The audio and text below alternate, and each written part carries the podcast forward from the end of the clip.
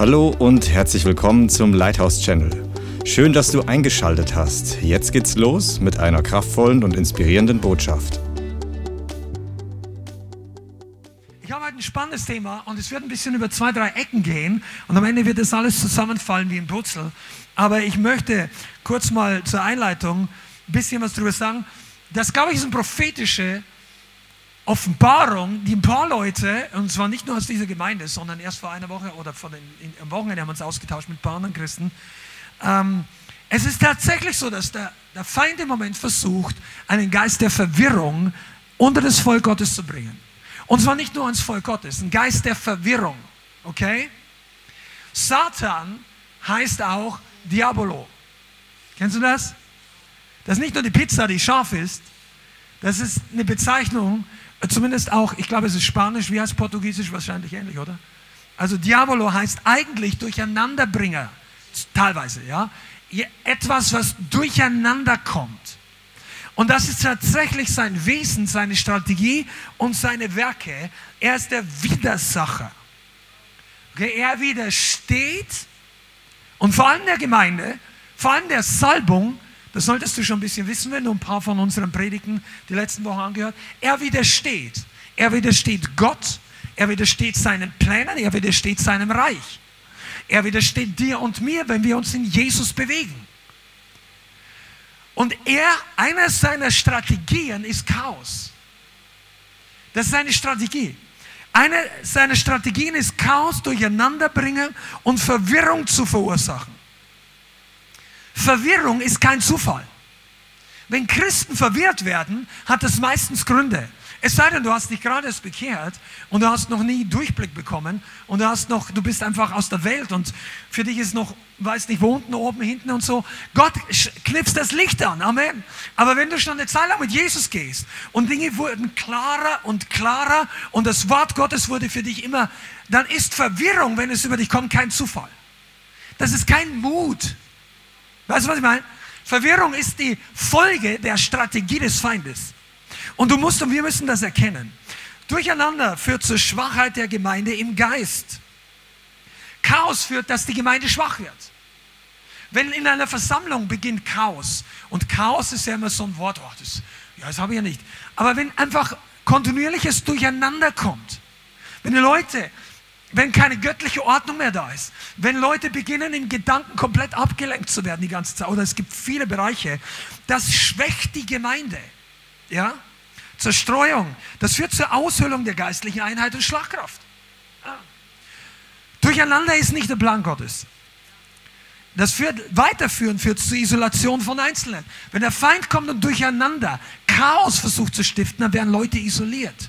Vor allem die Leute, die etwas weiter am Rand der Gemeinde oder nicht so integriert sind oder die denken, sie sind einfach selber auf Distanz, zu, Distanz zu Leuten, zu Leitern, zur Gemeinschaft oder auch auf Distanz. Ja, äh, wisst ihr, Corona hat Durcheinander verursacht im Leib Christi. Das Ganze, ich sage nicht nur die Krankheit an sich, sondern alles, was damit einherging, hat auch göttliche Strukturen vollkommen erschüttert. Abläufe in Gemeindestrukturen. Ja, da war nicht alles göttlich, absolut. Und da wurde auch getestet, was nicht vom Herrn war. Also war, da wurde alles getestet, aber es wurde offenbar, was nicht vom Herrn war. Aber trotzdem war es eine Strategie des Feindes, Chaos und Durcheinander zu bringen. Dass es schwierig wird, dass man miteinander in Kontakt bleibt. Dass man miteinander überhaupt nur das Gesicht sieht. Die, die Connection, versteht ihr? Und das ist nur eine Geschichte. Corona ist heute überhaupt nicht das Thema. Aber das hat zur Isolation geführt. Okay?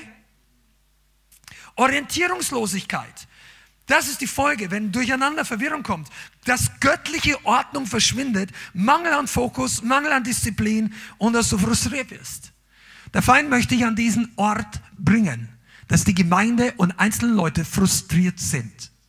Und ich sagte, es gibt viele Christen in vielen Gemeinden, die sind immer wieder oder regelmäßig frustriert. Frustration ist kein guter Ort. Frustration ist etwas, was dir den, das Leben raubt. Du bist heute hier, um zu lernen, wie man Frustration widersteht. Die Welt, wir, wir werden der Versuchung nicht ganz entgehen können, Wir werden der Herausforderung nicht entgehen können. Aber du bist berufen, dass du über Frustration den Sieg hast. Come on. Chaos und Durcheinander macht angreifbar, verwundbar, okay? Hör mal genau zu, mit Chaos kannst du sogar einen stärkeren Gegner als dich überwinden. Mit der Strategie des Chaos kannst du eigentlich etwas, das weit stärker ist wie du, überwinden. Damit du mal ein bisschen Bescheid weißt, ich möchte es nur am Rande erwähnen. Es gab mal eine uralte ähm, Dokumentation aus Afrika, aus der Zeit, wo es noch kein Internet gab. Irgendwie habe ich es auf YouTube nochmal gefunden. Ähm, das, der, das war eine englische Dokumentation über Löwen und Hyänen. Ähm, und die, glaube ich, hieß irgendwie Eternal Enemies, Lion and Hyena oder so ähnlich. Also, äh, das ist seit Generationen ein Kampf zwischen diesen beiden äh, Tierarten. Und äh, Löwen, ihr kennt ja Löwen, der König der Steppe oder wie auch immer.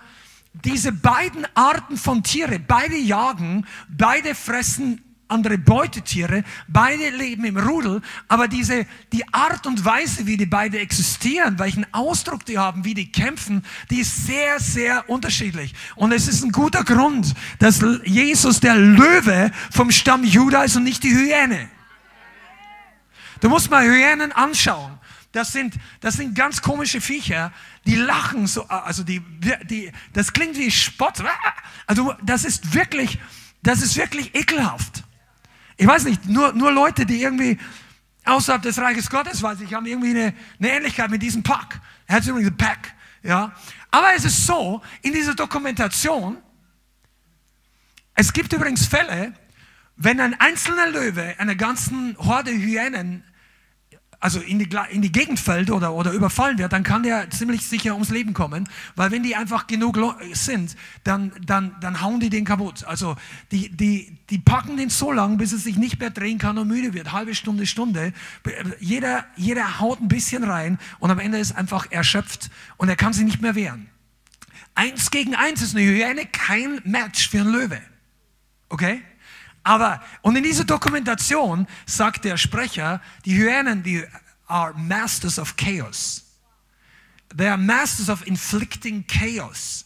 Also die, die kommen und die, die laufen rum und die machen so viel Durcheinander, so viel Geschrei und, und die sind auch, die haben auch einen tödlichen Biss, zumindest für kleinere Tiere.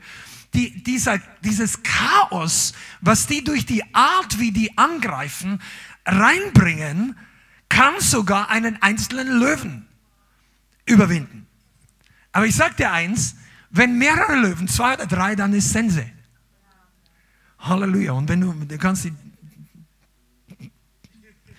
da gibt es eine gute Szene, aber ich will jetzt nicht zu weit vom Thema abkommen hier. Halleluja. Der Herr sagt, denn Gott ist nicht ein Gott des Unordnung, der Unordnung, sondern des Friedens. 1. Korinther 4, Vers 33. Da gehen wir jetzt ein bisschen rein.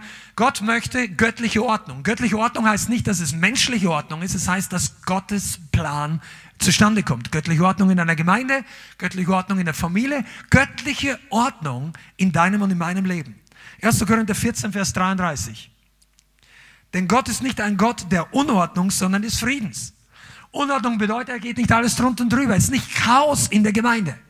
Es ist nicht Chaos im Gebet, okay? Wir sehen, dass dass der Plan des Feindes ist, die Gesellschaft nach dem Leib Christi in Verwirrung durcheinander zu stürzen. Und er hat einen Vorteil, wenn Chaos in der Welt ist. Also Gott hat keine, keine Absicht, die Welt ins Chaos zu stürzen. Ist dir das eigentlich klar? Gottes Plan ist, Ordnung zu bringen. Das heißt jetzt nicht alles deutsche Ordnung, Ampel hier und da und Bürokratie, aber göttliche Ordnung. Göttliche Ordnung ist Licht, ist Klarheit.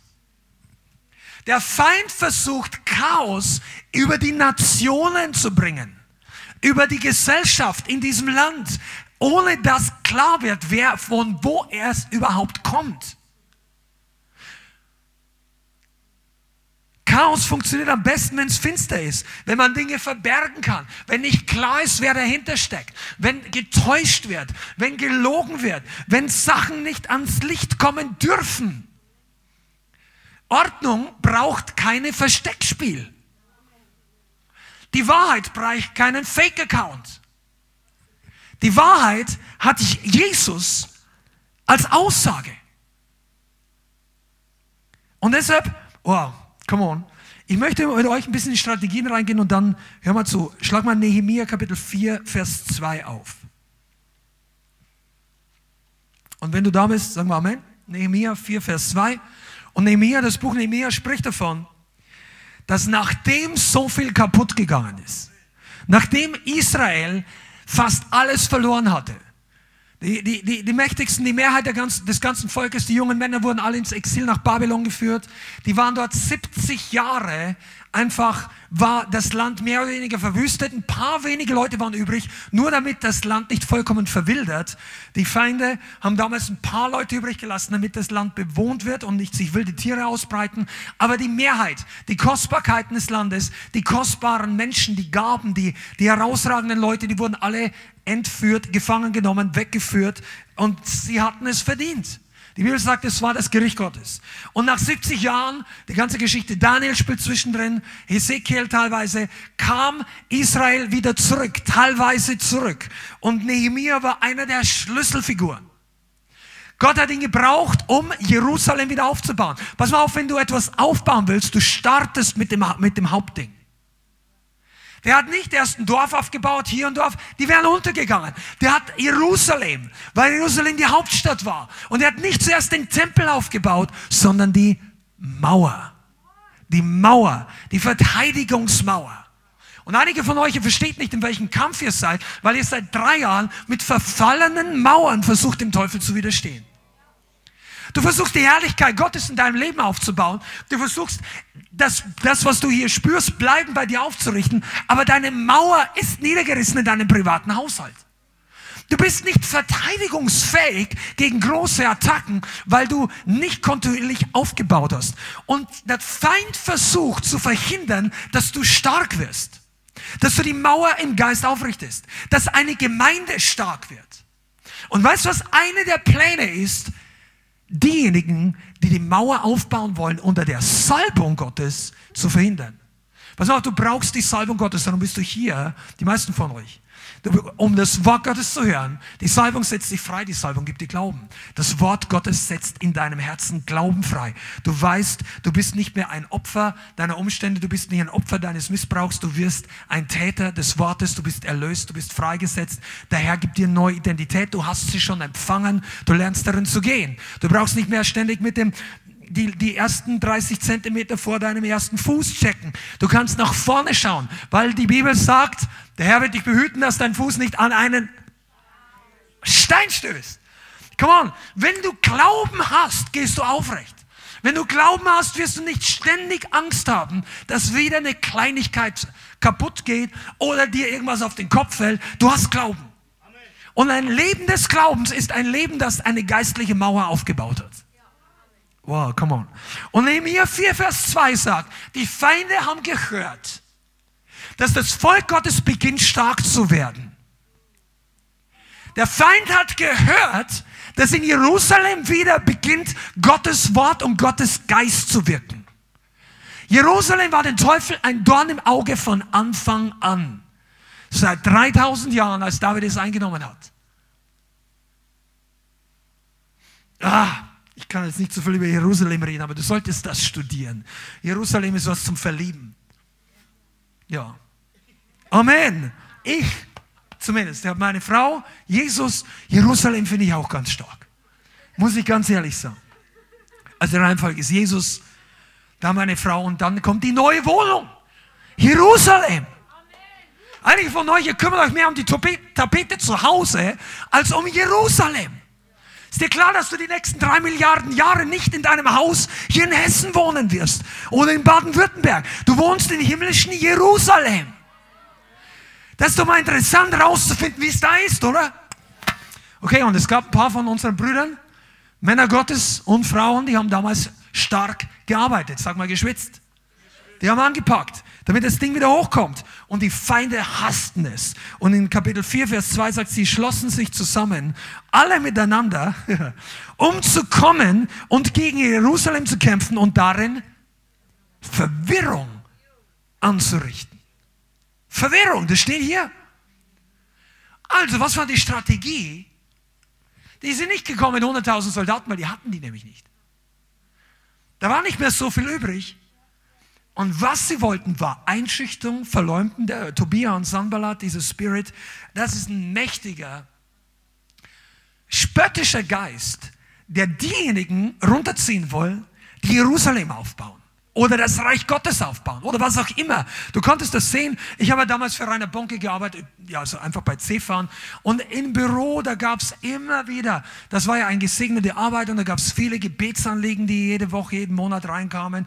Und es war toll und da gab es immer wieder auch kritische E-Mails, immer wieder mal und dies und jenes und so weiter. Und da, die Leute haben das dann ganz gut aussortiert und haben die Leute auch mitgebetet. Aber, aber das war, das war eigentlich immer part of the package.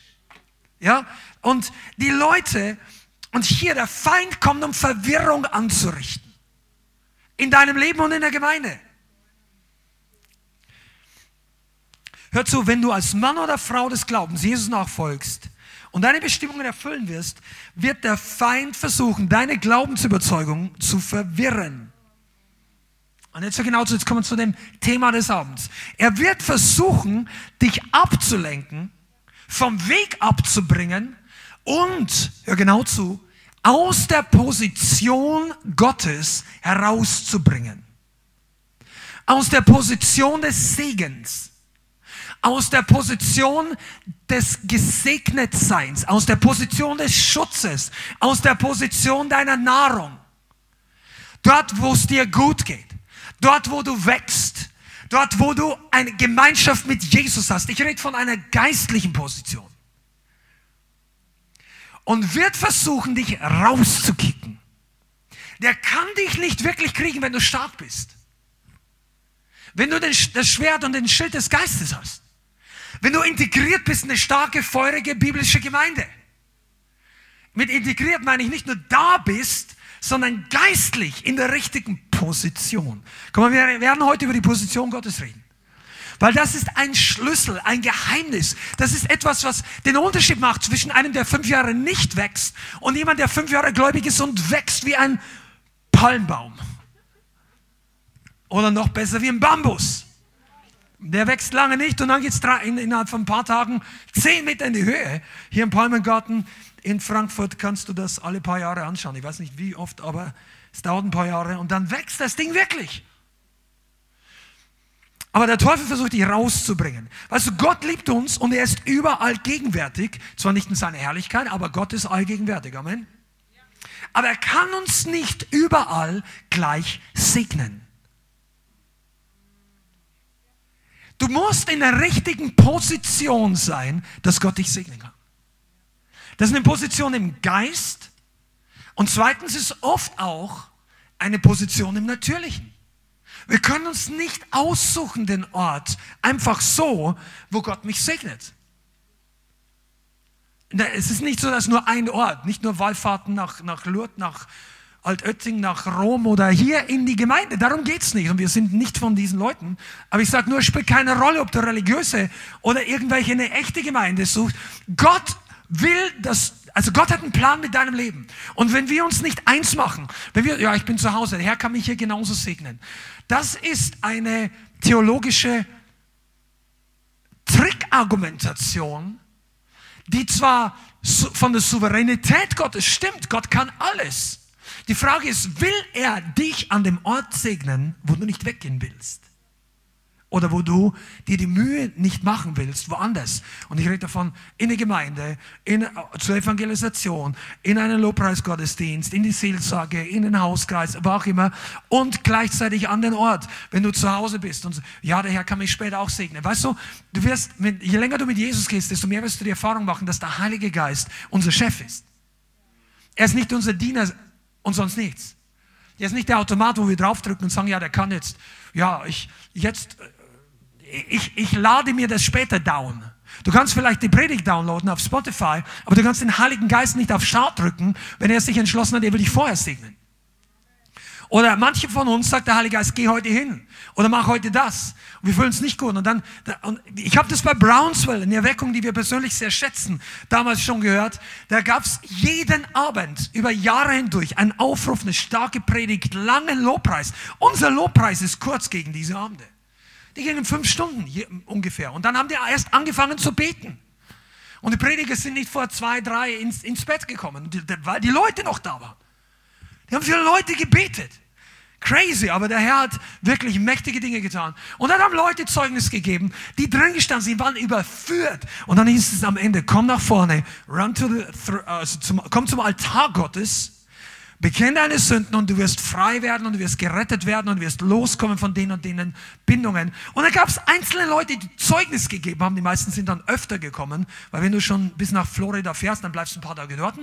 Und äh, dann gab es immer wieder solche Zeugnisse, wo sagen, ja, ich wollte dann ich habe gewusst, das nicht ganz, aber ich, ich wollte nicht vorgehen. Und die wollten zu Hause oder, ich sag mal, im Hotelzimmer auf die Knie gehen und Gott um Vergebung bitten und sagen, ja, der Herr kann doch hier mich genauso waschen. Wisst ihr was? Die haben nicht die, diese Kraft, diese Freiheit, diese Lösung, diese, die haben das nicht im Hotel erlebt. Und die wussten, die müssen das nächste Mal nach vorne gehen, an den Altar. Warum? Weil oft auch eine Demütigung dabei ist. Äh, vor Gott und vor den Menschen sich bekennen, dass ich jetzt Erlösung, dass ich Kraft brauche, dass ich Waschung, dass ich frei brauche. Jesus ist nicht in einem Hinterzimmer für die Welt gestorben. Er ist öffentlich auf Golgatha, nackt gekreuzigt worden. Diese ganzen Kruzifixe, das heißt die Abbildungen des Kreuzes mit Jesus als Bild daran, die sind eigentlich falsch, weil das echte würden sie nie hinhängen. Die würden keinen nackten Körper dorthin hängen. In die Kirche. Also ich kenne keins zumindest. Aber er hat nackt gelitten, er hat geblutet, sein Fleisch und seine Haut ist zum Teil weggehängt. Er hat sich nicht geschämt, für uns sich zu erniedrigen bis zur Unkenntlichkeit. Wir, können, wir sollten uns auch nicht schämen, wenn es darum geht, die Vergebung abzuholen. Amen. Deshalb können wir uns oft nicht aussuchen, wo und wie Gott uns segnet, aber wir sollen gehorsam sein. Okay. Chaos und Verwirrung, das war das Thema. Ich möchte ein biblisches Beispiel mit euch durchgehen und jetzt schlag mal 1. Mose 12 auf. Genesis. Ich hoffe, du nimmst was mit zu Hause. Genesis, Kapitel 12, 1. Mose 12, Vers 1. Und lass uns ein paar Minuten über Abraham, sein Leben mal kurz anschauen. Und der Herr sprach zu Abraham, geh aus deinem Land und aus deiner Vaterschaft und aus dem Haus deines Vaters in das Land, das ich dir zeigen werde. Und ich will dich zu einer großen Nation machen. Und ich will dich segnen und ich werde deinen Namen groß machen. Und du sollst ein Segen sein. Und ich will segnen, die dich segnen und wer dir flucht, den werde ich verfluchen. Und in dir sollen gesegnet werden alle Geschlechter der Erde. Come on. Das ist die große Verheißung an unseren vor, geistlichen Vorfahren Abraham. Der Herr sagt, geh aus deinem Land, aus deiner Verwandtschaft, aus dem Haus deines Vaters in das Land, das ich dir zeigen werde. Und Abraham war gehorsam. Ich spule ein bisschen vor, er kennt, viele von euch kennen die Geschichte. Er zog aus seiner Familie aus, aus dem Haus seines Vaters, allein auf das Wort Gottes hin. Und Abraham machte vieles richtig. Er ging los, Gott hat Gott vertraut, dass der ihn in das Land der Verheißung bringen würde.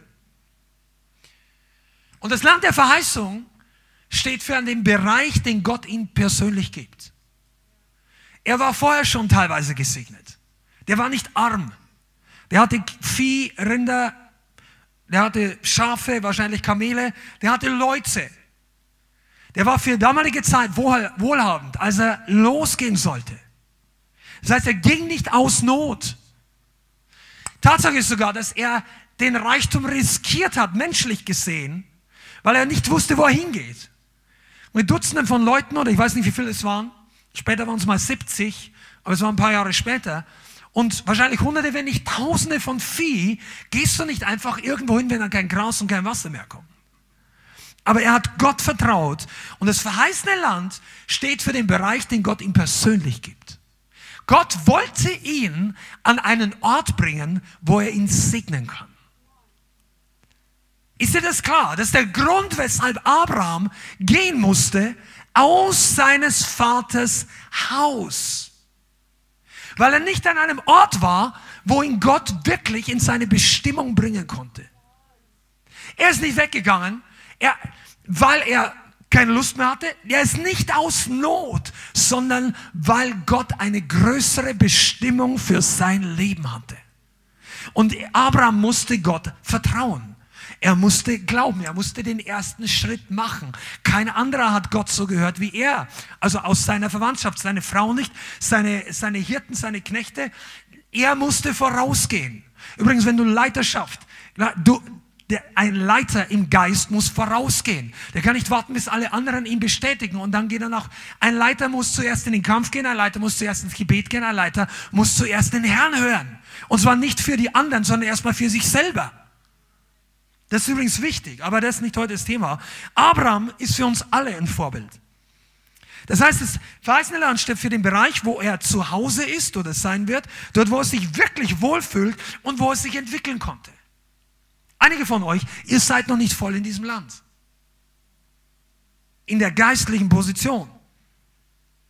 Er ist nicht mehr dort, wo er auf der, der Gunst von fremden Königen abhängig war, von politischen Situationen, er war nicht an dem Ort, wo Gott ihn voll versorgen konnte. Und vor allem war er nicht an dem Ort, wo er Glauben lernte. Come on. Er lernte in seiner Verwandtschaft nicht den Glauben. Er war aber berufen, der Vater des Glaubens zu werden. Wenn er damals einen Sohn bekommen hätte in Haran, dann hätte er zwar einen Sohn gehabt, aber kein geistliches Erbe. Der, war noch, der hatte Glauben im Gehen gelernt. Glauben in Bewegen. Er hat gehört, dass Gott redet und er hat sich in Bewegung gesetzt. Und Gott wollte für Abraham eine Repositioning, eine Neupositionierung. Raus aus dem Alten, rein in das Neue. Die ganze Gemeinde sagt Amen, aber das Thema ist ja, dass das Neue unbekannt war. Nicht planbar war nie jemand vorher da. Gab keine Bibel, wo du es abgleichen konntest. Der hat nur Gott gehört. Aber Gott wollte ihn neu positionieren an einen Ort, wo Gott ihn segnen konnte, mehr als bisher. Komm mal, bist du hier, lernst du was? Das ist eine Botschaft des Glaubens. Der Herr will dich in eine Position des Segens bringen. Also der Segen Gottes ist auch kein Zufall. Die, der Segen Gottes ist immer verfügbar, aber die Menschen sind nicht immer in der Position geistlich, den Segen Gottes zu empfangen, im Segen Gottes zu wandeln. Und das, hat viel bedeutende örtliche und eine geistliche Position. Genauso ist deine Verwandtschaft. Okay, soweit, so gut. Die meisten von euch lächeln und sagen Amen. Ich bin dabei, ich bin in der Botschaft, ich gehe mit Abraham. Und dann kam in das Land der Verheißung. Das war schon mal ein riesiger Schritt. Das waren hunderte von Kilometern. Ich weiß nicht wo, oder man ist nicht hundertprozentig sicher, wo Ur in Chaldea oder, oder Haran dann war. Also der ist vorher schon ein bisschen losgelaufen und dann, das war ja alles zu Fuß. Die haben sich nicht in Reisebusse gesetzt. Schon erst recht nichts Klimatisiertes. Das kann überhaupt nicht jemand verstehen, der da unten schon mal war. Also wenn du dort unterwegs bist, dann ist Hitze, Hitze ist nicht 33 Grad in Mitteldeutschland. Das ist dort unten Smalltalk. Wenn es da mal 38, 40, bei uns waren zwei Geschwister im Sommer unten, ich habe euch gewarnt, aber sie sind trotzdem nach, also ist Spaß, ja, aber nach Eilat an 46 Grad im Schatten, das drückt dich wieder zurück in den Bus, wo du aussteigst. Aber der war wenigstens, der war klimatisiert. Und ich sagte dir, das war für, für Abraham damals nicht der Fall. Immer noch gerne mit Abraham mitgehen. Einige von euch denken, manchmal sind wir wirklich, wir neumodische, verwöhnte 21. Jahrhundert Menschen, die sich, wo offended werden, wenn der Vertrag irgendwas nicht stimmt, dass das Internet abgerissen ist. Wir wissen überhaupt nicht, was Anfechtung zu biblischen Zeiten bedeutet. Da sagen, ja, die ganzen Ungläubigen in der Wüste haben da gemurrt, gemurrt, gemurrt. Ich hätte das nicht gemacht. Mann, du hast Schwierigkeiten, bei Regen in die Gemeinde zu kommen.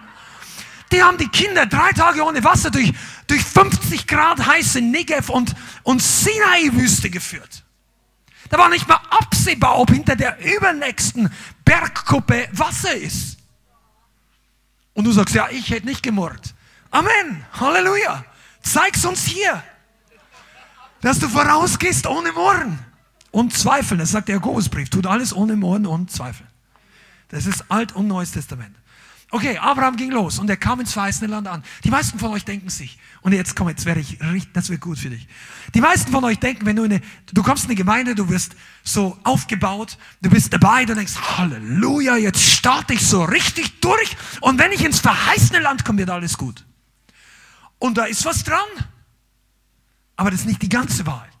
Weil du gehst in ein verheißenes Land und es schaut nicht so aus, wie du gedacht hast. 1. Mose, also Genesis 12, Vers 10. Das sind ein paar Verse weiter.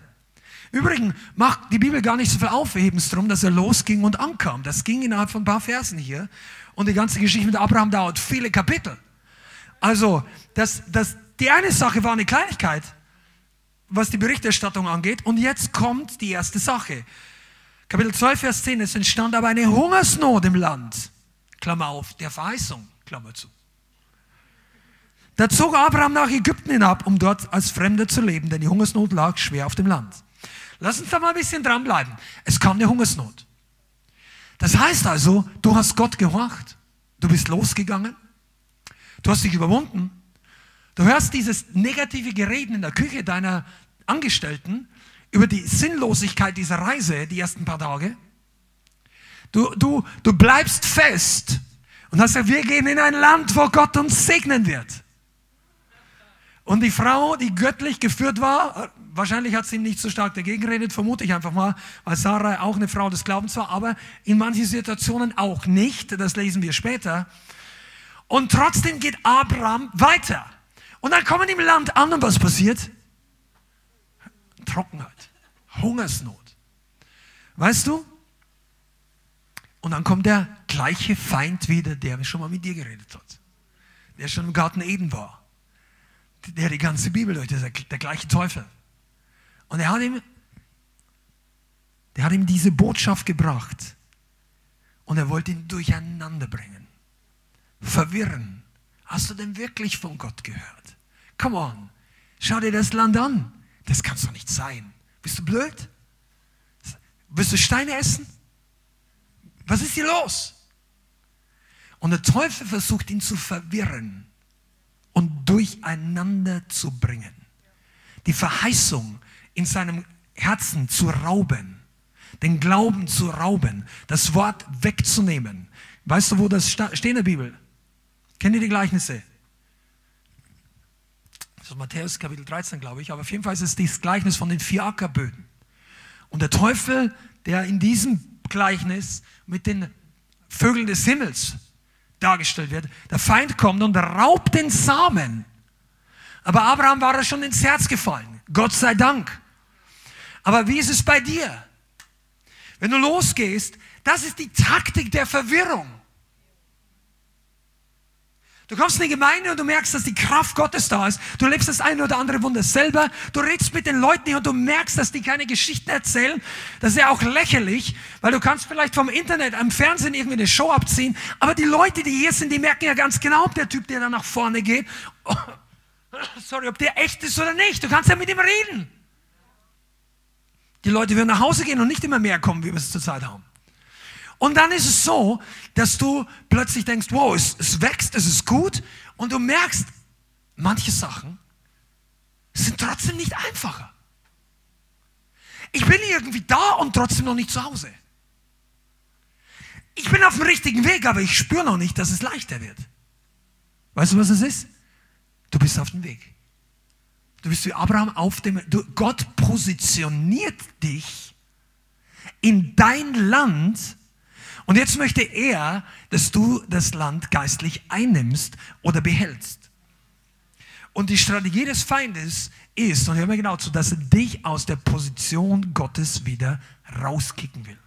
Wegführen, wegbringen. An einen Ort, wo es dir gut geht, aber du bist nicht gesegnet. An einen Ort, wo du Frieden hast, aber nicht den Frieden Shalom Gottes. Du hast, der Kampf hört auf, aber der Friede geht auch weg. Das ist der Ort, wo der Feind dich haben will. Wo der Streit aufhört, weil der Segen aufgehört hat. Wisst ihr, wovon ich rede? Was hat Jesus zu seinen Jüngern gesagt? Die Jünger, er sagt, hey, er geht ein Kamel durch Nadelöhr, als ein Reicher in den Himmel.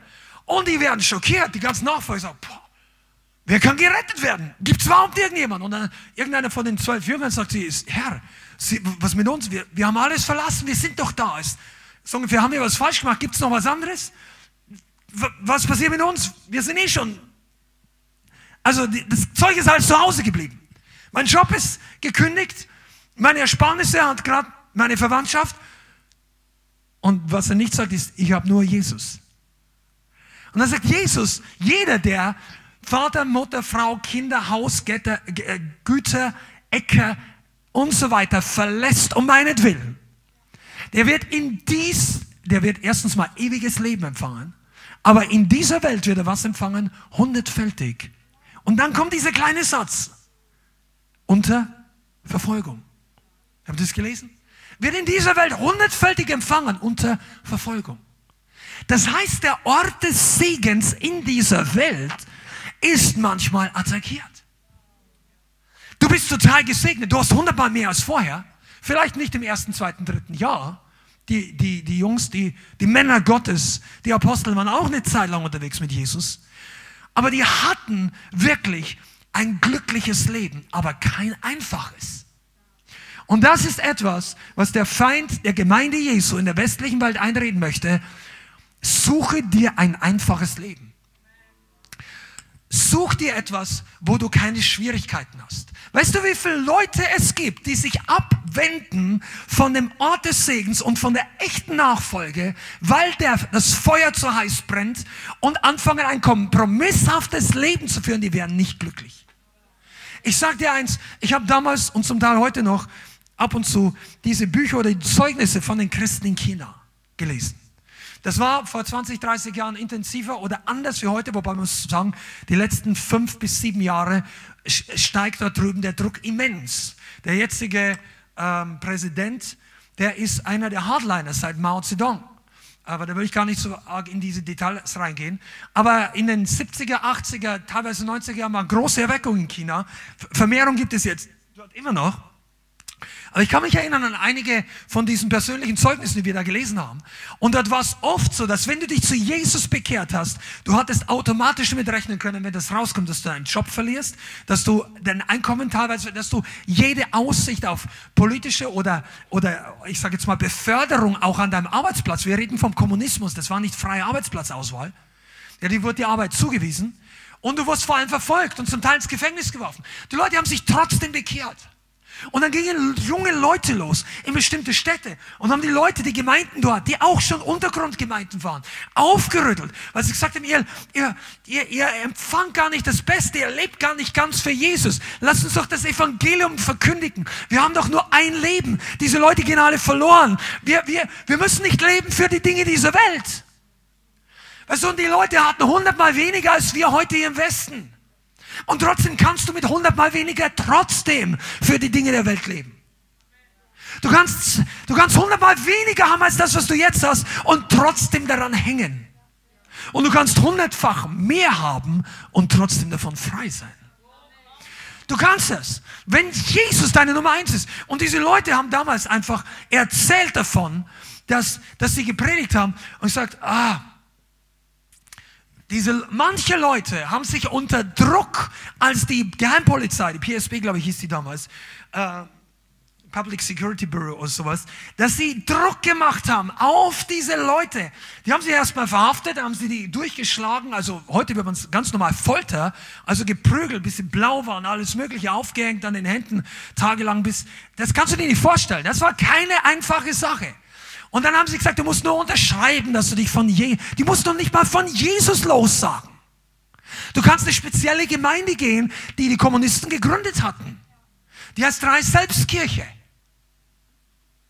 Die hatten die nach der, der Machtübernahme, ich glaube irgendwann 1950 oder was, gegründet, um die ganze, das Christentum zu kontrollieren und unter ihre persönliche wie sagt man, Leiterschaft, Führung, da, da war Kontrolle. Da gab es auch nicht, dass du, da dürfst du die jungen Leute noch nicht mit reinbringen. Alle unter 18 dürften nicht in den Gottesdienst. Du dürftest über bestimmte Predigt, also Themen in der Bibel nicht predigen.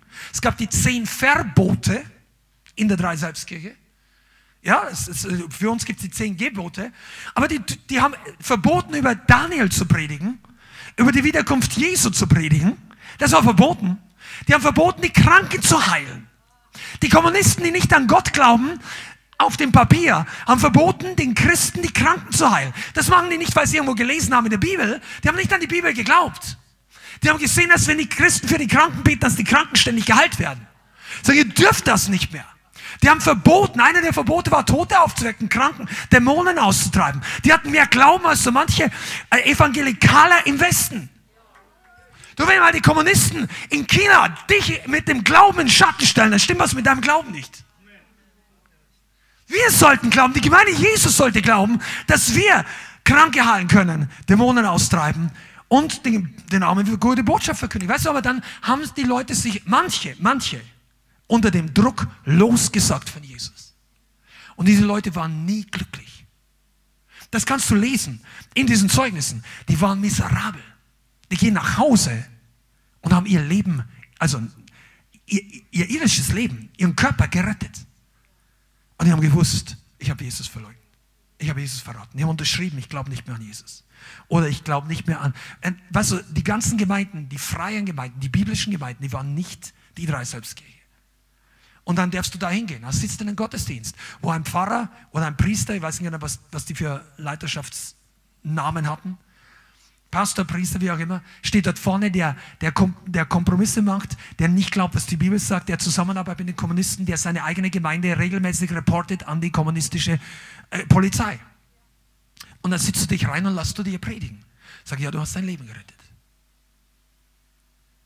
Und du weißt genau, dass dir so viel verloren gegangen ist. Weißt du, was passiert ist? Der Teufel hat durch Druck und Verwirrung die Leute aus der Position des Segens herausgerissen. Und er macht das in diesen Tagen mit dem Volk Gottes im Westen genauso. Er versucht's. Er versucht, dich rauszureißen. Er braucht keine kommunistische Partei. Der braucht nicht den IS, den islamischen Terror. Der braucht nicht was auch immer. Das reichen andere Dinge. Für manche hat Corona gereicht, dass sie sich wirklich auf Dauer verabschiedet haben von physischer Anwesenheit in einer guten biblischen Gemeinde. Ja, ich kann nun mal nicht mehr anders. Ja, ist das die ganze Wahrheit? Oder ist einfach nur Hungersnot im Land deiner Verheißung? Ist es nur Schwierigkeit oder ist es wirklich vollkommen unmöglich? Ich habe das nicht heute hier aufgeschrieben. Ist deine Schwierigkeit so groß, dass es dir unmöglich ist? Oder lügt uns der Teufel nicht ab und zu an? Sagt er uns nicht und versucht er dich zu verwirren, dich rauszubringen aus der Position des Segens. Einige von euch, fahrt 50 und mehr Kilometer regelmäßig her. Warum machst du das? Weil der Segen bisher dich wirklich, also ich, ich kenne viele Zeugnisse, ich mache da nicht Werbung, das nicht stimmt, ich weiß zumindest einige, ich kann nicht für alle sprechen, aber einige Leute kommen regelmäßig hierher weil du weißt, dass hier der Ort ist, wo der Heilige Geist dich füllt, dich verändert. Und, und der Feind weiß es auch. Der hat eine Strategie, dich aus der Position des Segens rauszubringen. Gehen wir zurück zu Abraham. Okay, jetzt war es aber echt bitter. Hungersnot. Und nachdem der Druck groß wird, trifft Abraham die Entscheidung, nach Ägypten zu gehen. Ägypten. Viele von euch verstehen Ägypten? Nicht? Puh, muss man zwei Teile hier draus machen. Ägypten in der Bibel war so gut wie immer ein Bild für die Welt, für Gottlosigkeit, für Götzendienst. Der König von Ägypten ist ein Bild für den Satan, der Pharao. Ägypten ist die Fleischtöpfe, gute Sachen, alles Mögliche, aber nicht dort, wo Gott besonders aufbleibend wirkt. Einen kurzen Moment war Ägypten was Gutes für Josef und Jakob, als sie damals, das war Jahrhunderte später, wo Gott es wollte, weil es steht geschrieben, meinen Sohn will ich aus Ägypten holen. Gott hat einen Heilsplan gehabt, wie er sich, wie er zeigen wollte der ganzen Welt, dass ein ganzes Volk mit starker Hand herausführen kann. Aber zu diesem Zeitpunkt war es nicht im Heilsplan Gottes, dass Abraham nach Ägypten geht. Und weißt du, Ägypten ist die falsche Position. Ägypten für dich ist die falsche Position. Also ich rede jetzt nicht, wenn hier ein Ägypter da ist. Ich weiß nicht, gibt es jemanden, ähm, wir haben nichts gegen das Land Ägypten, nichts gegen die Sprache, nichts gegen die Kultur, aber Ägypten ist ein geistliches Bild, okay? In Ägypten war er nicht mehr in der vollen Position des Schutzes Gottes. Er ging nämlich aus Unglauben, weil Angst hat, dass er verhungert. Und dann kam Angst. Nächste Sache, ich will das, ich, ich gebe euch, lest das zu Hause durch, was passiert ist. Die, die, die Abfolge in Ägypten war klassisch. Zuerst hat er Angst, dass er verhungert. Er geht mit seinen ganzen Leuten nach Ägypten. Er kommt vom Regen in die Traufe. Dann fürchtet er um sein Leben in Ägypten. Warum? Weil er eine schöne Frau hatte. Und er hat gedacht, die Leute bringen mich um, wenn sie hören, dass ich verheiratet bin mit Sarai weil er Angst hatte, beginnt er zu lügen oder nicht mehr ganz die Wahrheit zu sagen. Es war eine Halblüge, aber eine ganze Lüge. Es war zwar seine Stiefschwester oder die waren irgendwie verwandt, aber es, es war trotzdem seine Frau. Wenn du in die Position, wenn du aus der Position Gottes rauskommst, dann wird der Druck noch viel größer und du beginnst zu sündigen, zu sündigen, zu sündigen. Wie oft haben wir das schon erlebt? Wer von euch ist ehrlich?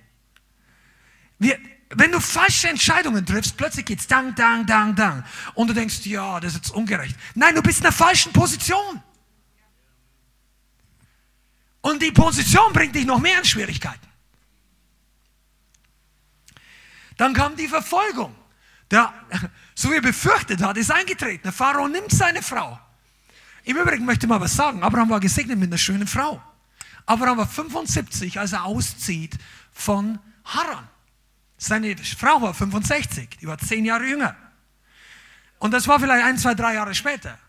Die Frau war mit 65 plus so schön, immer noch, dass der Pharao von Ägypten, sie sagt, ich möchte die Frau heiraten. Das heißt, dass wenn da die Kraft Gottes, die Bestimmung Gottes auf deinem Leben ist, fürchte nicht dein Alter. Du gehörst dann, Sarah gehört damals noch zu Ägypten Next Top Model oder so ähnlich. Wie sagt man da? Also die war, aber jedenfalls war die gesegnet. Okay, aber die Position war trotzdem schlecht. Weil Pharao hat sie sich zur Frau genommen, wenn du es genau liest. Das war nicht gut. Sorge, Angst, Lüge, falsche Position. Dann ist Gott gnädig und er bringt die ganze Sache in Ordnung. Er straft den Pharao also da kommen Gerichte, Mehrzahl, über das Haus des Pharao. Und der Pharao und seine Leute sind irgendwie so schlau, dass sie merken, das hat was mit dem Mann zu tun. Das hat was mit seiner Frau zu tun. Das hat, das hat angefangen, seitdem diese Sarai bei mir im Palast ist. Irgendwas stimmt da nicht und so weiter. Die, die Ungläubigen fangen mehr, der hätte ja predigen können, sagen, du, äh, gib meine Frau raus, dir geht's besser. Macht er nicht. Aber Gott ist gnädig. Wir reden heute nur so kühn, weil wir die Bibel kennen. Oh. Ja, weil, weil jemand vorausgegangen ist. Ihr seid da, wenn du diese Gemeinde als apostolisch siehst, apostolisch bedeutet pionierhaft.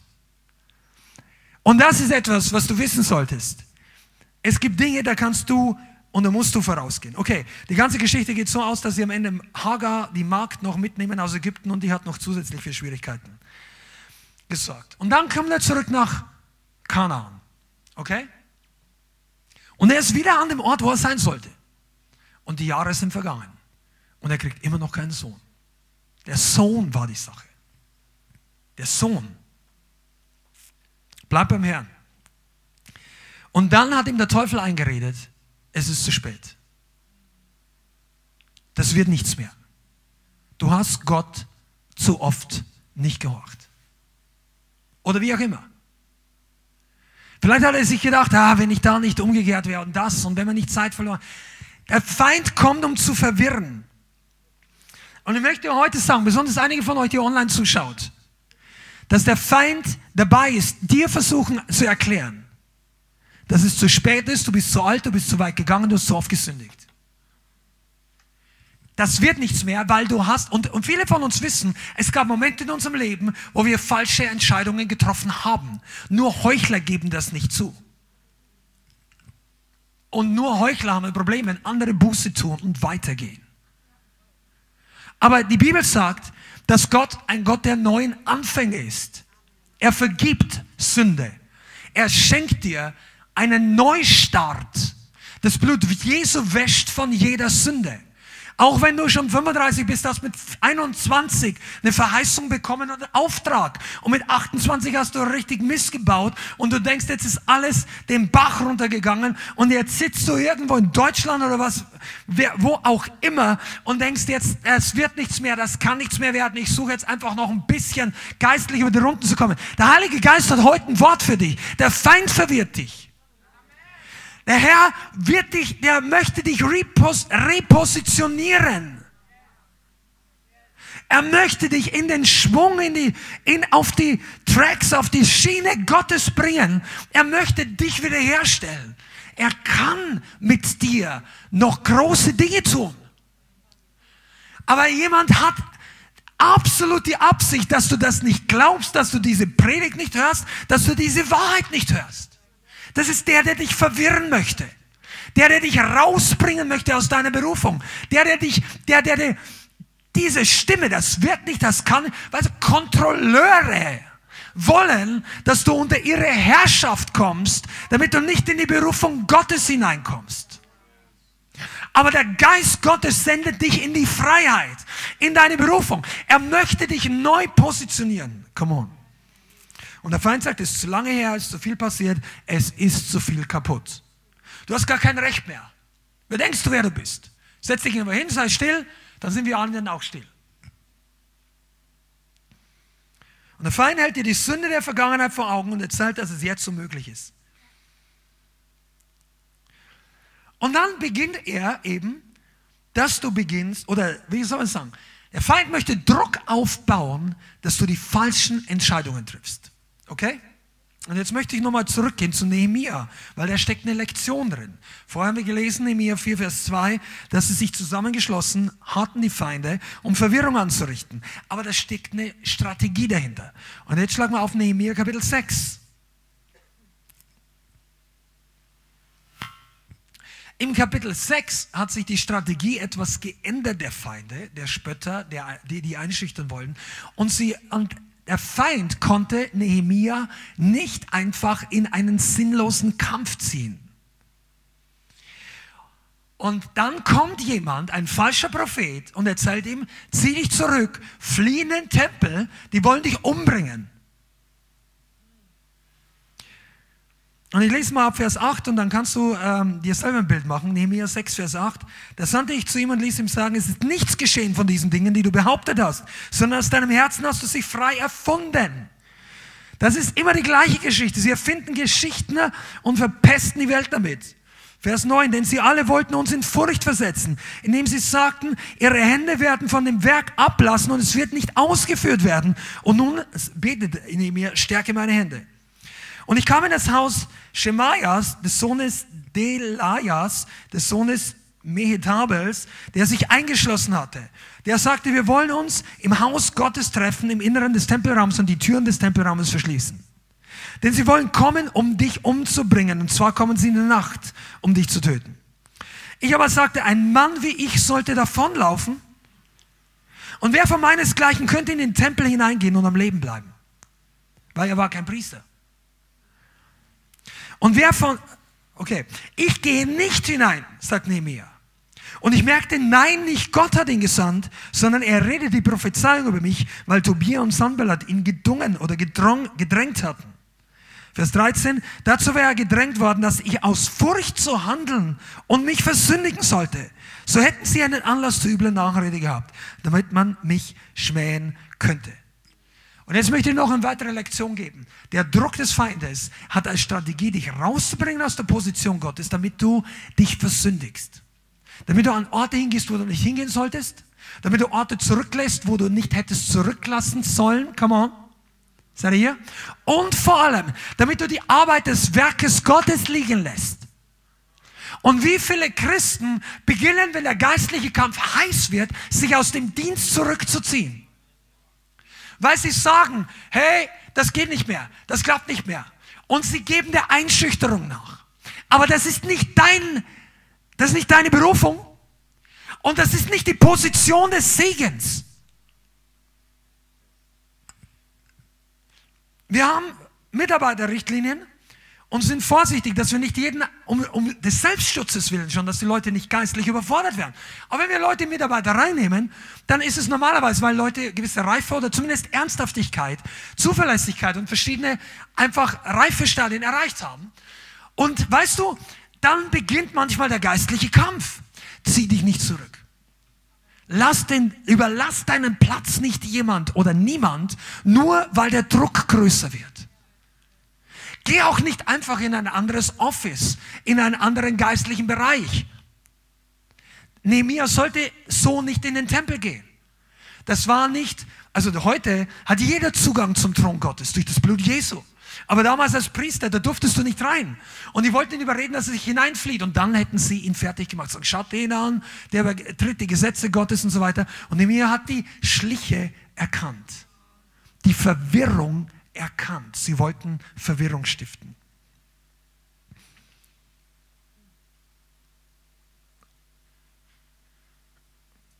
Behalte deine geistliche Position. Ich möchte heute ein bisschen was sagen. Das ist schon Trainingsabend heute. Viele von euch, ihr denkt, wenn, lass mich mal so formulieren. Einige von euch, ihr seid in der Mitarbeit des Reiches Gottes, habt Verantwortung andere. Ihr seid dabei reinzukommen, ihr habt geistlich Hunger, ihr, ihr lernt positive Dinge, ihr klingt euch in ein geistliches Werk, in einen Dienst ein oder ihr seid einfach hungrig, bleibt dran. Egal, was du bisher positiv zurückgelegt hast, du hast ein Stück Weg zurückgelegt, lass dich vom Teufel jetzt nicht rauskicken. Lass dich vom Feind nicht wieder zurückdrängen, nicht auf die Seite parken, nicht auf ein Gleis, wo nach vorne und nichts weitergeht. Lass dich nicht rausbringen. Und wenn du rausgekommen bist, weil du auf Leute gehört hast oder du wolltest Menschen gewinnen ohne die Weisheit und ohne den Segen Gottes, dann komm raus aus dieser Position. Du kannst niemanden dienen in einer Position, wo dich Gott nicht hingesetzt hat. Und ich rede jetzt davon nicht mit Predigen, sondern wenn du in ein Kompromissstadium reinfällst, wird der Segen Gottes nicht auf dir bleiben. Es wird die Ruhe, Wind, der Teufel bietet dir Windstille als Deal an. Aber der echte Deal ist, sagen, hey, no deal with the devil. Wir machen keinen Deal mit dem Teufel. Wir sind nicht käuflich in dieser Hinsicht mit dem Preis von Kompromissen. Zumindest solltest du das nicht sein. Wir stehen nicht mehr zum Verkauf zur Verfügung. Also zumindest ich und mein Haus, sage ich jetzt mal, kann ich nicht für dich sprechen, aber das ist etwas, was du selber als Grundüberzeugung sagst. Ich verkaufe die Wahrheit nicht. Ich verkaufe meine Nachfolge nicht. Ich verkaufe die Vision, die Gott mir gegeben hat, nicht. Weißt du, warum manche von euch noch nicht so richtig durchgebrochen sind mit Eifer? Du hast noch nicht das gesehen, was Gott durch dich tun möchte. Du versuchst gehorsam zu sein und du findest krass oder gut, was da passiert oder auf der Straße ist, Leute gehalten. Du möchtest ein Teil davon sein, super, geh weiter, der Herr wird dich auch gebrauchen. Aber der Heilige Geist möchte dir hier und online, zu der Online-Community, der möchte dir die Augen öffnen, was er durch dich tun möchte. Du bist ein Spezialagent des Heiligen Geistes. Du hast eine Spezialberufung, weil keine Berufung gleich ist, genauso wie kein Fingerabdruck gleich ist. Noch nicht mal eine Snowflake ist gleich.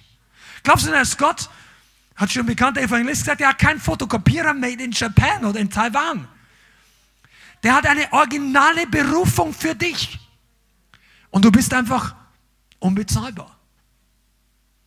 Seitdem Jesus für dich bezahlt hat, bist du jetzt unbezahlbar. Und du bist, du solltest auch unverkäuflich sein, wenn du schon unbezahlbar bist. Alles, wer dich jetzt noch kaufen möchte, verkaufst, ist immer unterm Preis verkauft. Dein Wert ist viel größer als jeder Kompromiss, den die Welt, irgendwelche Menschen, Beziehungen, Karriere, Geld, was auch immer, Verfolgung. Lieber das Leben lassen, als das Leben verkaufen. Lieber für Gott das Leben lassen, als das ewige Leben verkaufen. Das ist gut, das ist gute Botschaft. Und wenn du lernst, an der Position Gottes zu bleiben, dann wirst du merken, dass du glücklicher wirst. Du wirst, ganz ehrlich, du wirst zäher. Zäher im Geist. Du gibst nicht mehr so schnell auf, weil du ein paar Leute um dich herum hast, die dich ermutigen. Sagen, hey, come on.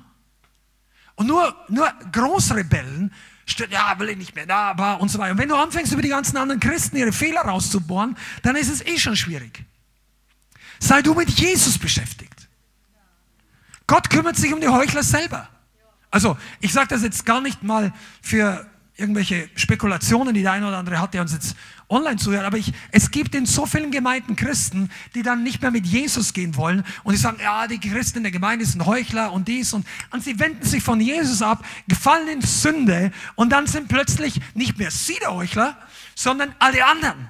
Und die waren schon immer schlecht und, und jetzt packe ich es halt nicht mehr. Weißt du, das ist nicht dein Problem. Der Zustand der Gemeinde Jesu weltweit ist nicht dein und mein Problem. Unser erstes Problem sozusagen ist, dass wir erstmal nachfolgen. Dass wir Jesus kompromisslos nachfolgen. Dass wir on fire sind, all by myself. Come on. Und äh, Ryan Lestrange, der Apostel, mit dem wir gesegneterweise und echt gesegnet verbunden sind, der redet öfter mal von dem Rank-Breaking Rank Spirit. Das ist auf Deutsch schwer zu übersetzen. Rank Breaking bedeutet im Englischen sowas wie ein Soldat, der aus der Linie rausbricht. Der, der, der die Sache zurück, der den Rang, den Rank, den, die Reihe verlässt. Aus Untreue, aus Angst, aus was weiß ich, rausbricht aus der Position, die Gott ihm eigentlich gegeben hat. Und sei das nicht. Werde nicht so. Und viele müssen lernen, und ich glaube, das ist wirklich eine, eine Schule des Heiligen Geistes, dass du lernst, an einem guten Ort eingepflanzt zu sein und zu laufen und zu gehen und gefestigt zu werden und nicht wegen irgendwelchen Druck und Widerstand aus der Reihe den Rückwärtsgang, den Rückzug einzutreten, der nicht befohlen wurde vom, vom Chef. Oh. Begeisterung lässt die Begeisterung nach? Weißt du, Treulosigkeit, loslassen, ausbrechen, sich isolieren oder gegen das Gute im Volk Gottes angehen. Das ist Rank Breaking. Mach das nicht. Du wirst, du wirst nicht gut vorwärts kommen. Halleluja. Beispiel in der Bibel ist Johannes Markus.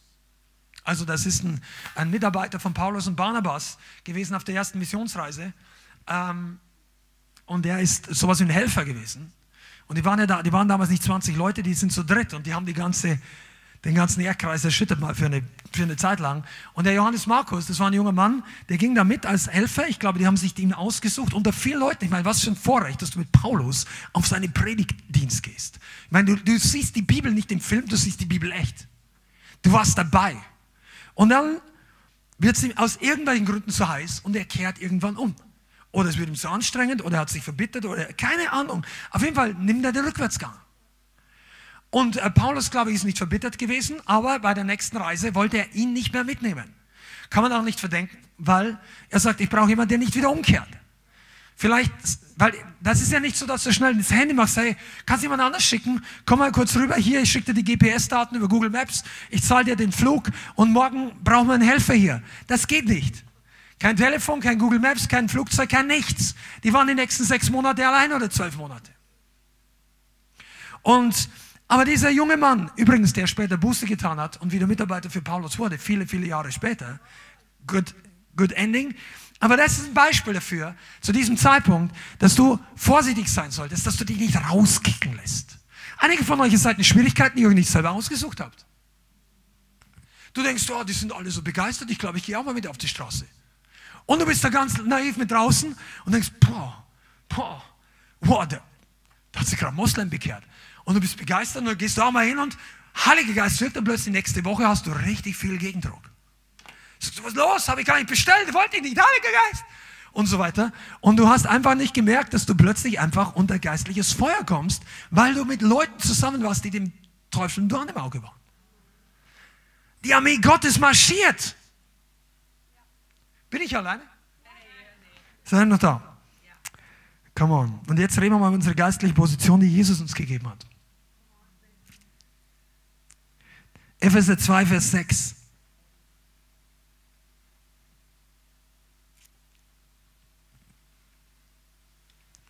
Abraham ist eine Sache, Nehemiah ist eine andere Sache.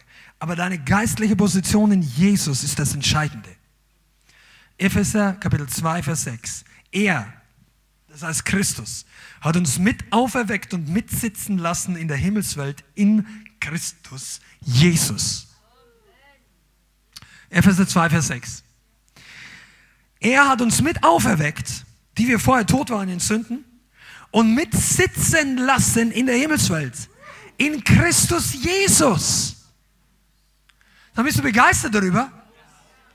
Ist dir aufgefallen, dass es hier heißt, wir in der Himmelswelt sitzen wir?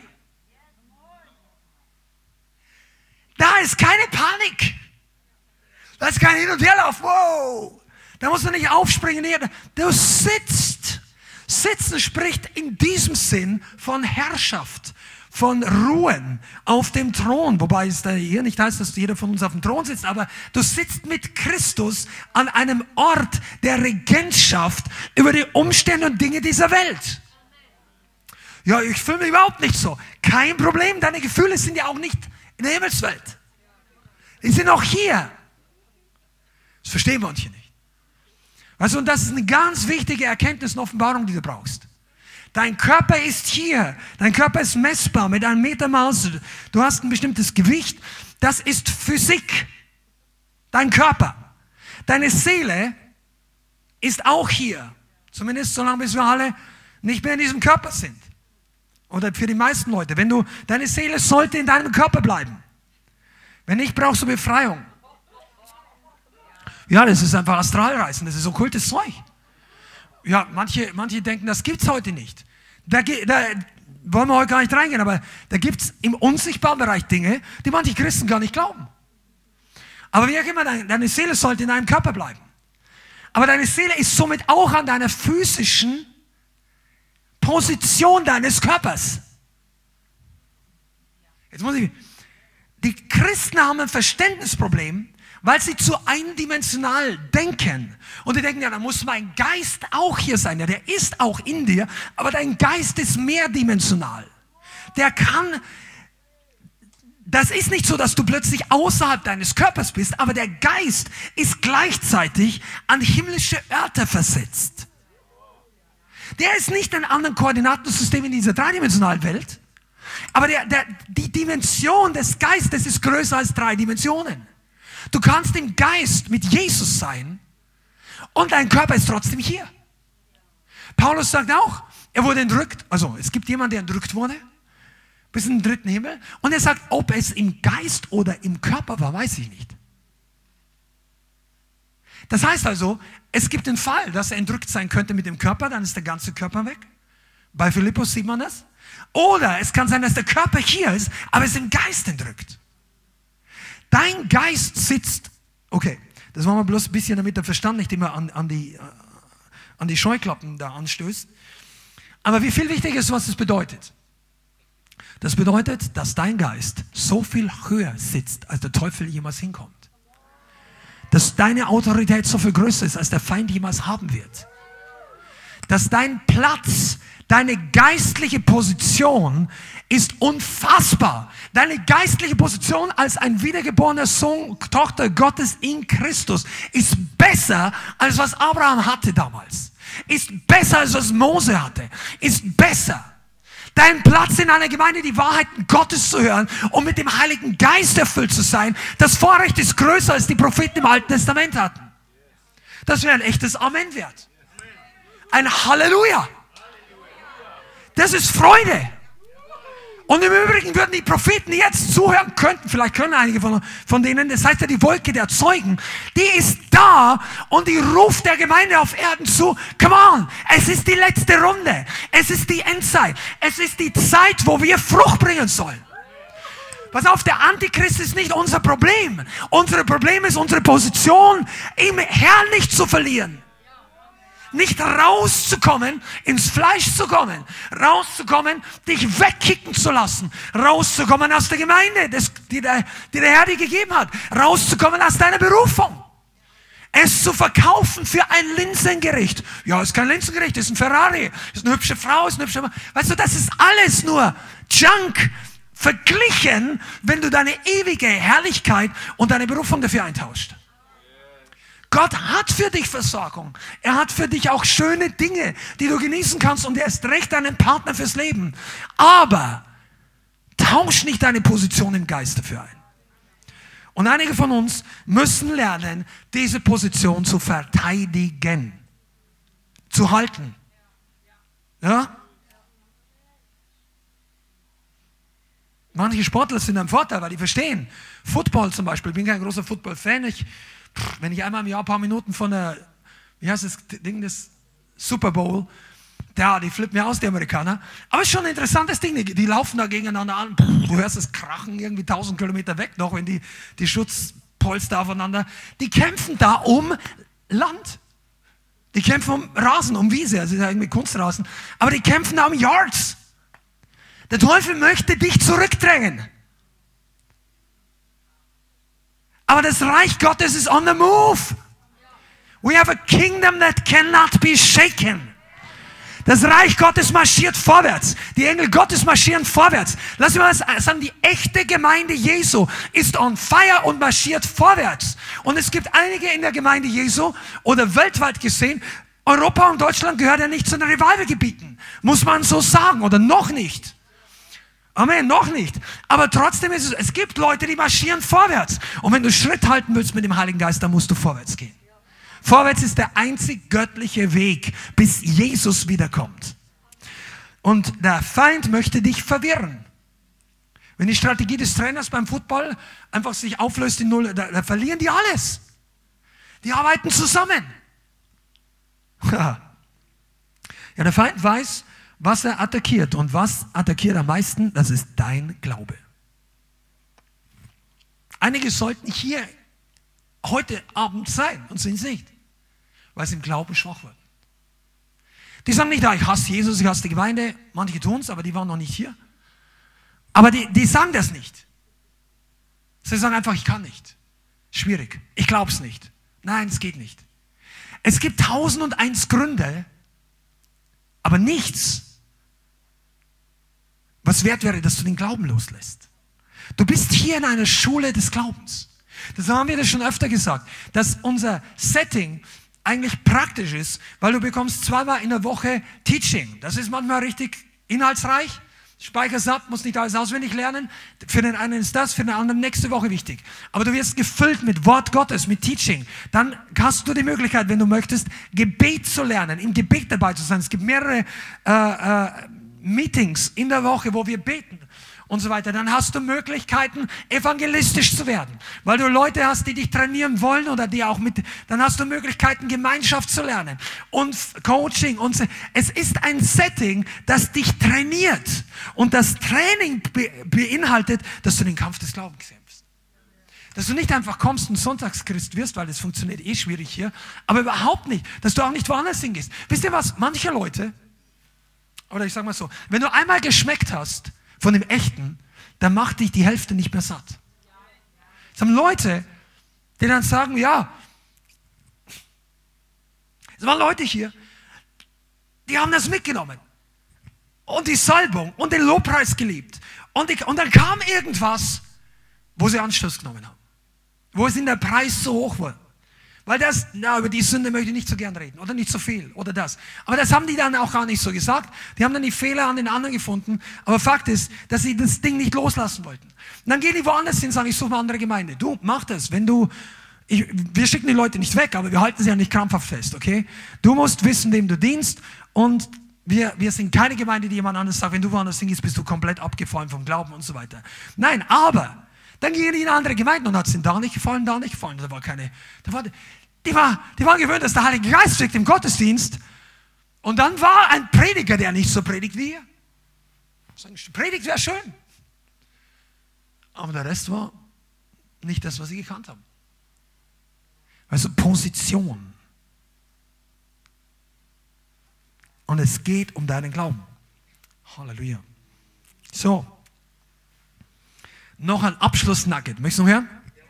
Was ist der Weg, Klarheit zu bekommen? Raus aus Verwirrung, raus aus Durcheinander.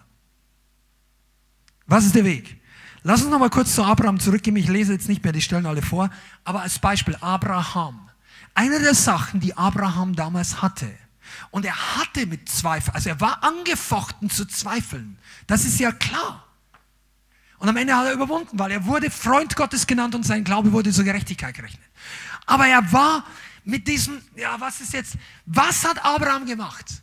Wenn du mal genau liest, findest du, dass er Gott an vielen Orten einen Altar gebaut hat. Er hat Gott gesucht. Er hat die Gegenwart Gottes gesucht. Er hat das Reden Gottes gesucht.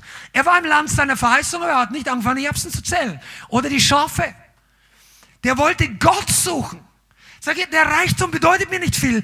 Ich brauche Yahweh, den Herrn. Ich brauche den Herrn. Und er baute dem Herrn einen Altar. Der Altar steht für den Ort in deinem Leben, wo du Gott suchst. Wenn du in Verwirrung kommst und du drehst dich weg, dann wirst du, dann wird die Verwirrung nur schlimmer. Suche den Herrn. Der Herr ist nicht verloren gegangen. Wir. Das sagt die Bibel. Ja, ich habe Jesus gefunden. Jesus hat dich gefunden und mich. Aber wir müssen uns finden lassen. Ein Schaf, das sich nicht finden lassen will, das ist ganz schwer zur Erde zurückzubringen. Deshalb kannst du auch nur Schafe retten, die zurückkommen wollen. Der Hirte geht für das verlorene Schaf, nicht für den weglaufenden Bock. Das ist eine andere Predigt. Aber der Herr, Abraham hat einen Altar gebaut. Ein Altar. Die Verwirrung wird weicht, wenn du beginnst, Jesus für dich selber zu suchen. Weißt du, Licht, das Licht Gottes zeigt dir den Weg aus dem Chaos. Und die Offenbarung kriegst du nicht einfach auf dem, also vielleicht auf deinem Sofa, wenn du den Herrn suchst, aber die kriegst du nicht im Vorbeigehen. Wir müssen Gott suchen. Der Altar steht für, für was Sterben. Der Altar steht für den Ort, wo ich ein Opfer Gott bringe, wo ich ihn anbete, wo ich mir Zeit nehme, vielleicht sogar Einsatz, wo ich beginne, Finanzen zu investieren, weil ich von einem Ort zum anderen fahre. In diesen Tagen ist deshalb Sprit schon kostbar, muss man sagen, jetzt im Vergleich zu vor zwei Jahren. Das, das ist alles Investment, wo du Gott suchst. Halleluja. Lass mich diese Bibelstelle noch vorlesen. 2. Petrus 1, Vers 15.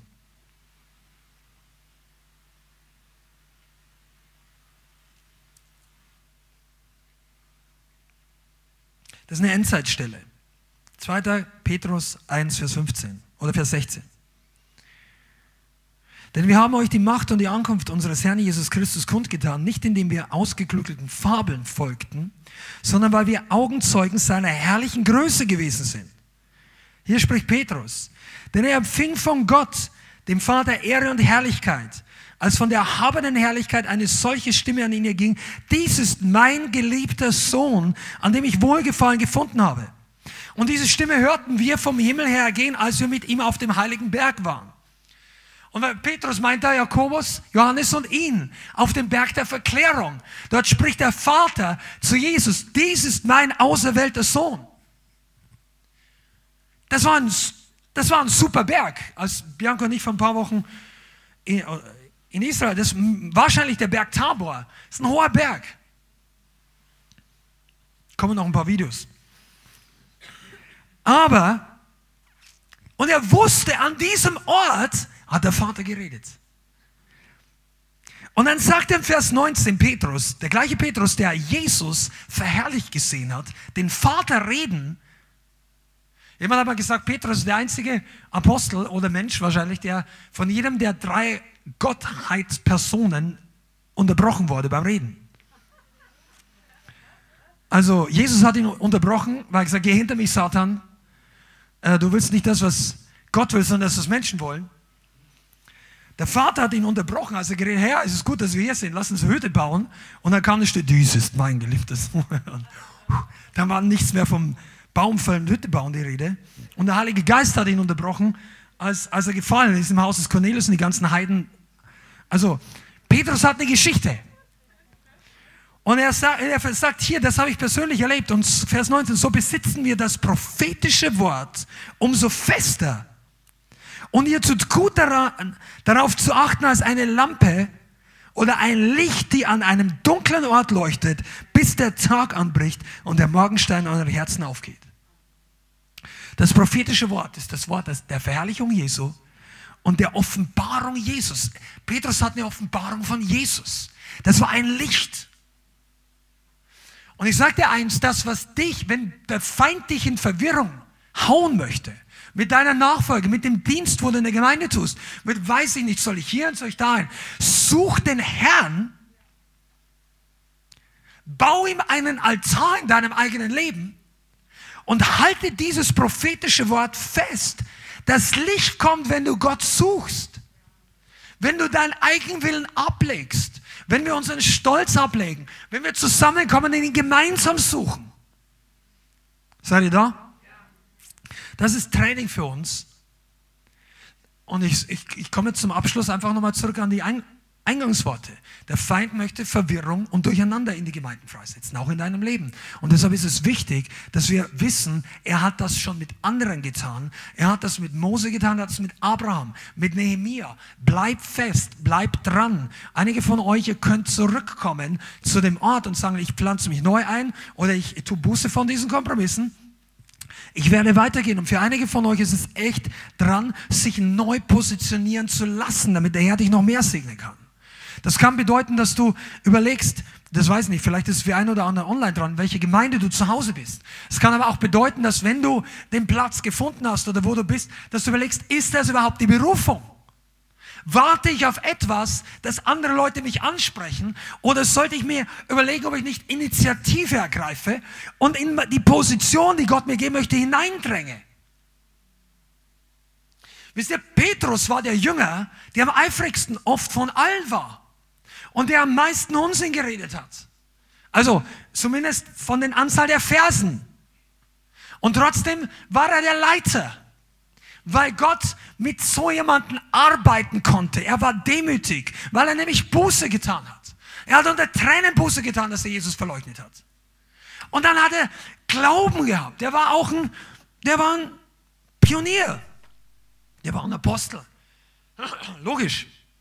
Der hat als erster aufgestanden, als alle anderen. Als die Leute die Tür zusperren wollten, der Heilige Geist kam auf ihn, er geht raus und predigt. Tausenden von Leuten. Ach, da können wir heute gar nicht mehr anfangen drüber. Okay. Ich glaube, dass, dass es wichtig ist für uns als Gemeinde, dass wir die Position behalten, die der Heilige Geist uns gegeben hat. Lass dich nicht rausdrängen.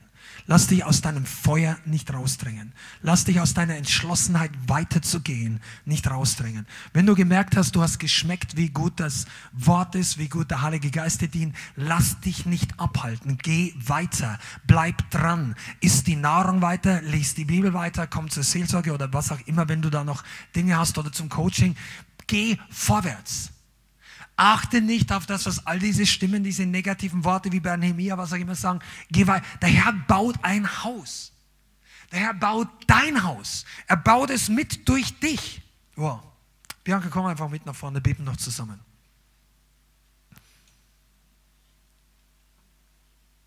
Der Widersacher ist nicht das Problem. Auch in der Endzeit nicht. Wir Christen haben die freie Entscheidung. Die Bibel sagt auch nicht, Jesus warnt in der Endzeit nicht davor, dass der Teufel so schlimm wird, dass wir uns alle verstecken müssen. Er warnt vor dem Abfall. Was ist der Abfall in Wirklichkeit? Dass du dich rauskicken lässt aus deiner Position. Der Position des Segens, der Wahrheit und deiner Berufung. Und das soll nicht passieren und es wird in Jesu Namen auch nicht passieren. Amen. Halleluja. Lass uns aufstehen, zusammen beten. Vater, ich bitte dich, dass das, dass diese Nuggets, diese Wahrheiten und diese wichtigen Worte beginnen, das Haus noch mehr und mehr zu bauen, jeden Einzelnen zurückzubringen, der es braucht, an den Ort, an den geistlichen Ort des Segens zurückzubringen und loszulassen, die, die Ängste, die Versagensängste, die Entmutigung, die Verdammnis, weil der Feind einige von uns rausgekickt hat aus dem Plan Gottes. Vater, ich danke dir, dass größere Worte, größere Wege, größere Pläne darauf warten, dass sie hervorkommen. Ich danke dir, dass du heute hier bist, Herr. Vielen Dank fürs Zuhören. Wir hoffen, die Botschaft hat dich inspiriert und weitergebracht. Diese und noch mehr Botschaften findest du auch als Livestream auf unserem YouTube-Channel, zusammen mit Live-Worship und vielen bewegenden Zeugnissen. Wir würden uns freuen, wenn du auch mal in unserem Gottesdienst vorbeischaust. Alle Infos dazu findest du auf unserer Webseite, auf Facebook oder Instagram. Links dazu findest du in der Beschreibung. Schreib uns gerne dein Zeugnis oder dein Gebetsanliegen unter info at lighthouse.center. Tschüss und bis zum nächsten Mal.